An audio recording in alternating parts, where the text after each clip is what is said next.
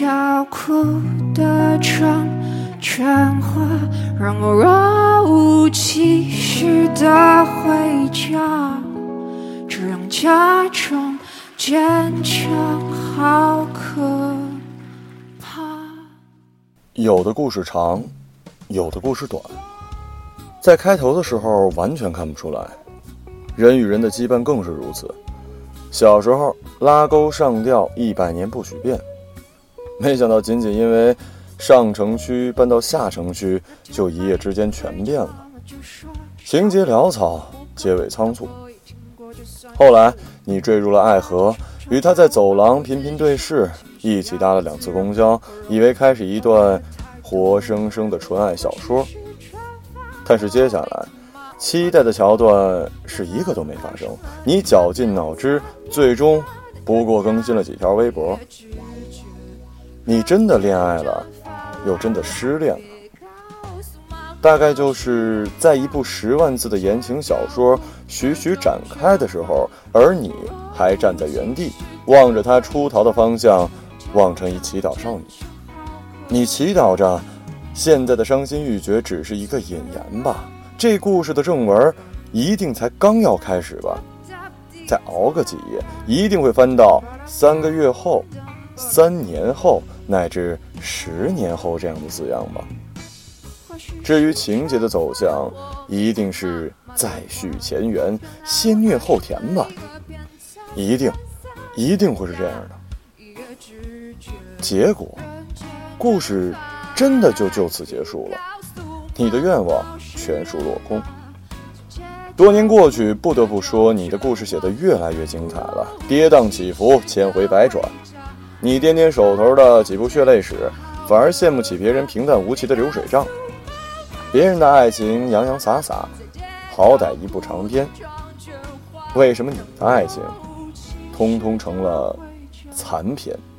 假装坚强，好可怕。我呢，在大概第四章的位置，决定不干了。人生毕竟还有很多事情要做，要浇花，要挣钱，要送小孩上学，而爱情故事是写不完的。唐传奇的传奇就这样停在了第四章的位置，再也不会被谁提起。事实上，在第四章以后，唐传奇本人就失去了踪迹。我在招聘网站找到最近一份简历，显示，二零一三年末，他在西部的一个小城求职。唐传奇的简历写的跟他的大脑一样简单。活到二十八岁了，自我评价一栏还是抄小学老师期末的评语，只不过把尊敬师长、友爱同学换成了尊敬领导、友爱同事。但唐传奇有一不简单的小脑，平衡感非常好，不晕车、不晕船、不晕飞机，这就给了他一实实在在的友爱机会。在大概第一章开篇的位置，恰好有一次集体旅行。作为一个懒散的作者，我大概也就是随便描述了一下当天是怎样的风和日丽，又是如何的风云变幻。那时，我和唐传奇面对面的坐在一条小船上。我不知道你们有没有坐过海上的小船啊？真的很不一般。船的外侧是浪浪的大海，船的里侧是浪浪的女同学。唐传奇像一棵榕树一样张开他的四肢，每一条上都挂着一个女同学，真正的花枝，真正的乱颤。谁让他是这条动荡不安的小船上唯一的男乘客呢？我在慌乱之中一直盯着他的眼睛，他也用眼神回以求救。风浪又起，女同学们尖叫归尖叫，不忘把指甲又深掐了一些，而我眼前的画面则是。野外，小船，一男四女。唐传奇长得像个男优，身体结实，面容猥琐。诸位看到这里，大概不想看下去了。猥琐男的故事有什么好看的？那么我们换一句吧。还好，唐传奇实在太不像 AV 男优。他下颚方正，眼神坚毅，面对大风大浪毫无惧色。放到古装片里绝对是演将军的上好人选。我隐隐约约觉得上辈子不是他救过我一命，就是我救过他。当然了，最吸引我的还是那具肉体。汤将军身长一米八五，四肢强壮有力，肩膀宽厚，两片胸肌巧克力一样，软硬适中，无论哪种姿态都是铮铮男子。大概与你们看童颜巨乳一样，叫人在海上一边害怕一边咽口水。彼时，我心灵受伤，看那些凭着小智慧、小才华耍些聪明把戏的男人，都是油嘴滑舌。唐将军不一样，他握紧拳头后的小臂线条就让女人心惊。他本人就是一具代表生殖崇拜的雕塑，哪怕这小船靠岸无人岛，我们也能就地繁殖出一新的世界。Yes, we can。最后，小船还是靠在了它该停靠的地方。我突然发现，繁殖新世界。不靠可口男人和热情女人，扔下去一个带着喇叭的导游即可。靠，靠了，终于靠了。唐将军把头晕目眩的女同学一个一个搀扶下船，大家都有一种重生般的兴奋。这片沙滩上全是黑色的鹅卵石，被太阳晒得发烫。唐将军折返回船上来接我，黝黑发亮，像那些石头里的一枚。不知是否因为脑内起泥的幻想，我的手心也有一些发烫。简陋的小船只靠一条烂木板与岸上连接，最后需要奋力一跳才好落地。唐将军顺势握住我的腰肢，我至今怀念这一握，主要是怀念彼时纤细的腰肢，那简直是身为少女最后的凭证了。少女变为妇女，与男人并没有什么太大的关系，全凭自己的掌控。那一天，敞开肚腩在办公室做成一滩庸肉，少女时代就真正结束了。唐将军小我几岁，是别系的学弟，但是你却很难说他还是一个少年。他总是心事重重，肌肉紧绷，好像随时准备跳下海去当救生员。后来我才知道。唐将军的学费全靠他亲姐姐赚的，他课余努力打工，想经济独立，也想还一点债。只是姐姐的青春，如何还得来呀？其实姐姐现在过得不是很好，她结婚了，今年刚生了一个小子。只是有时候我会想，如果没有我，姐姐是不是能多条路？即使走现在的路，她是不是能多攒一些钱？唐传奇说这些话的时候，故事已经进入了第三章。我躺在他的胸口，完美呈现电视剧里经常用来表示这俩人搞过的俗烂姿势。我也想慢慢淡出姐姐的生活，她现在有她的家庭，我不该再麻烦她了。哎。说的好有道理啊！可是，一个赤条条的我，如何拯救一个赤条条的你呢？我轻轻抚摸他胸脯中间的那道性感凹槽，不知是安慰他还是安慰自己。我现在是一个人了，不过还好，我还有你。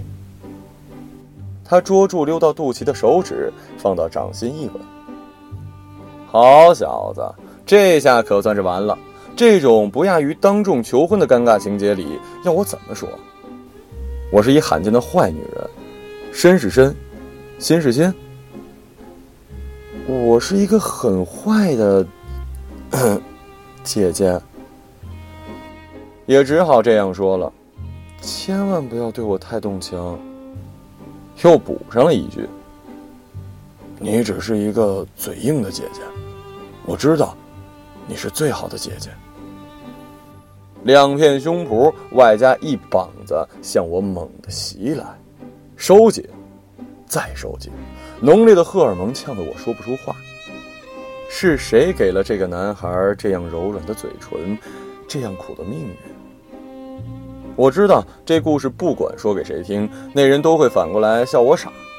一男的，无论怎么着，也和你那什么快活过了，他有什么好吃亏的呀？我却觉得，他亏大了，所有的快活都由我占尽了。我们也像正常情侣一般，手托手逛校园、走操场、扫荡夜市。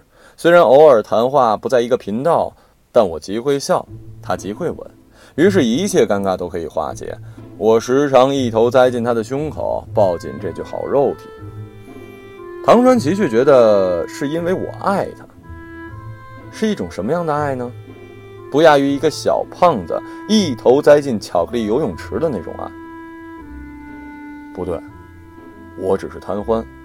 我这样对自己说。为了弥补内心的愧疚，我也对她越发的好了，简直像一个真正的姐姐。她也总满足于我的欲望。我与别的女孩不同，对包包、鞋子少有欲望，对她本人很有欲望。我买衬衫给她穿上，再像剥糖纸一样剥下。唐传奇却觉得是因为我爱她，不要求她缺乏的，只索取她富足的。这个误会真是美好的，让我本人也快要相信了。不对，我只是贪欢。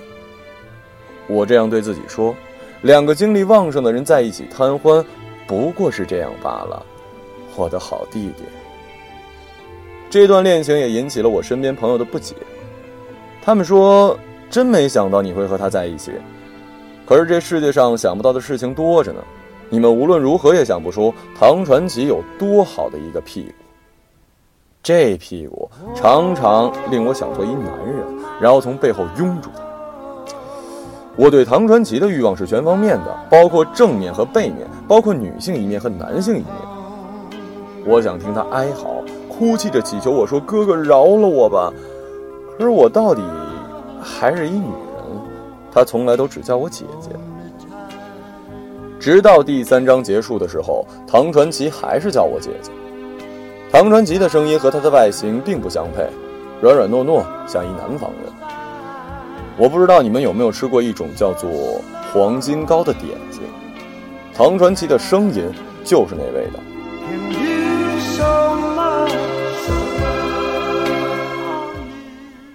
真的没有办法吗？我研究生也毕业，你还在读大三，我也不想离家那么远。我把一众现实原因堆在唐传奇的面前，显得严肃庄严。你根本不是这样的人，你在骗我。唐传奇毕竟有些了解我。你不知道，女人现实起来不是人。我开始烦躁。毕业季上，校园上空弥漫着酒精和呕吐物的味道，有些人觉得这就是青春。可惜我一向知道自己想要什么，不要什么，这就显得非常不青春。此刻，隔在我和唐传奇中间的是食堂著名的烩饭和长达五分钟的沉默。唐传奇看起来有一些哀伤，有些欲言又止，这让他看起来更老了。这样吧，我再答应你最后一个要求。我心里想着最后一稿。没想到唐传奇红了眼睛，还是做我的姐姐好不好？不要抛下我。我是不是非常非常的像你的姐姐？我看了一眼烩饭，突然明白了什么。唐传奇没有回答，只是把头埋进了我给他买的那件衬衣里。第三章就此结束了。我的爱情却是从翻页的那一个瞬间开始的。在离开唐传奇以后，我反而忘不了他，营宿着内疚的一段恋情，原来不过是各取所需哈。姐姐，姐姐的叫我，原来是那个姐姐。呵呵，传奇传奇的叫她，还真是个传奇。我对他的欣赏是真的。对他的心疼是真的，对他的欲望，从来都是真的。而我自己做了别人禁忌之爱的替代品，还沾沾自喜、洋洋得意。我的潇洒是假的，我的愚蠢才是真的。我不着急找工作，每天专心做蠢事儿，去各大搜索引擎去搜他的过去，申请社交小号去窥探他的现在，寻遍星座占卜预言他的未来。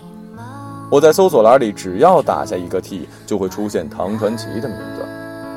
偶尔有人问起，我只好说这是唐代的一种文体。我从前不愿意正经当女友，现在倒是做起了正牌的前女友。我的恋爱是假的，我的失恋倒是真的。终于有一天，我忍不住拨通了唐传奇的电话。喂，你爱过我吗？你呢？你爱过我吗？一个问题问得我精疲力尽。我挂了电话，在地板上躺平。才发现房间不知什么时候贴上了玫瑰墙纸，大概是父母趁我离家精心布置的。在他们眼中，我永远是一纯洁的小少女。可是我知道，我的少女时代在那一刻结束了。有的故事短，有的故事长，谁也不知道我和唐传奇的故事本该有几章，是提前结束了，还是再多说一个字也多余。我独自一个人，缓缓地写着恋爱的第四章。不是尴尬，回忆中的唐传奇自带柔光，简直不像他的本人。和爱情相比，欲望比较容易留下证据。但我一次也没有想起他汗津津的身体，这才恍然发现，自己其实一直在寻找他爱我的证据。唐传奇。就是那种像电热毯一样的人，开关一拨就加热，再拔就发烫。现在，它是一块不插电的电热毯，就快要变成一条普通的毯子了。我反而好想把它抱在怀里。如果有可能，我想再埋进他胸口一秒，再贪恋他的温热一秒，然后就抬起头来，好好看看他的眼睛。特别是当我对他说：“我是一个很坏的姐姐，千万不要对我太动情。”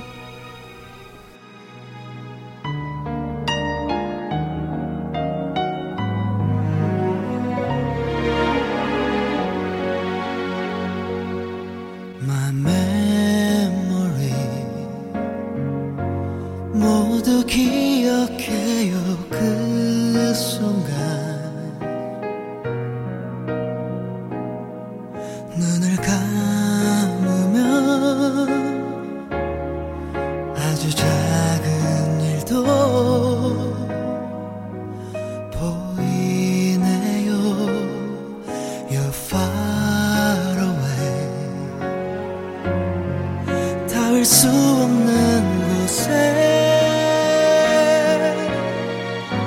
사랑한다는 말도 기다린다는 말도 하지 못